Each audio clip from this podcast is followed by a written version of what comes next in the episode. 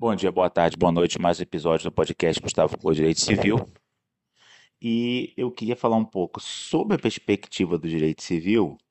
Qual seria o significado do anúncio feito é, pela Sandy e pelo Lucas, né, de que estariam, enfim, encerrando lá o relacionamento, o casamento deles, etc e tal, né?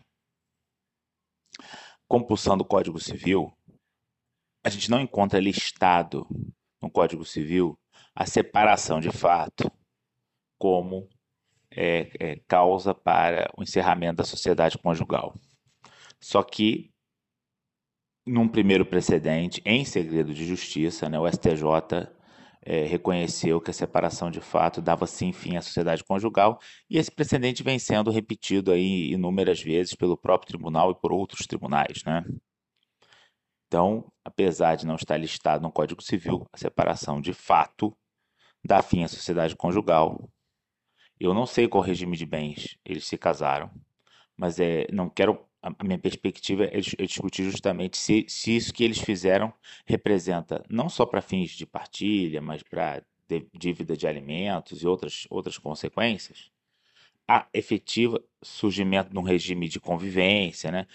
Representa efetiva separação de fato. Tá? Então, a separação de fato tem uma série de efeitos e, e um anúncio público é, deve ser considerado separação de fato.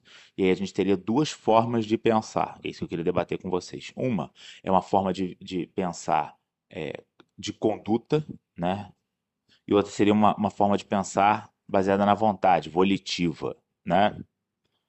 E é interessante, né? Porque, por exemplo, 1723, quando fala de união estável, fala em, em, com a intenção de constituir família. E ninguém nunca levou lá muito a sério essa intenção, né? Na verdade, é, se leva muito mais em conta os aspectos fáticos, né? A conduta. Foi morar junto, tá dividindo despesa, etc e tal, né? E aí acho que a gente teria essa pergunta para responder, né? Quem anuncia que se separou, se separou mesmo? Né? E aí a gente pode aplicar as consequências para fins de, de, de, fim da comunicação de patrimônio, surgimento da necessidade de um regime de convivência e direito a alimentos? É, é justamente essa essa questão, né? Bastaria mostrar que as pessoas não vivem mais juntas e isso estaria caracterizado. E eu diria para vocês que minha resposta é sim, a conduta por si só vale. A pergunta é: e a vontade vale sem a conduta? Um anúncio público que não fosse seguido de uma efetiva separação importaria em dissolução? E eu diria que, olhando a tendência dos nossos tribunais, a resposta é não, não basta comunicar, é necessário fazer. Então, o que caracterizaria a separação de fato? Seria necessário sair de casa, ter dois domicílios? Eu diria que para você que esse é um elemento fundamental para essa tomada de, de posição, né? para essa verificação. Dois domicílios. É possível separar de fato morando no mesmo imóvel? Não é. Não é possível separar de fato morando no mesmo imóvel. É possível se divorciar e partilhar bens morando no mesmo imóvel. Isso já aconteceu? Já aconteceu várias vezes, até por questões de dificuldades financeiras. Não é o caso da Sandy, né? Mas já aconteceu.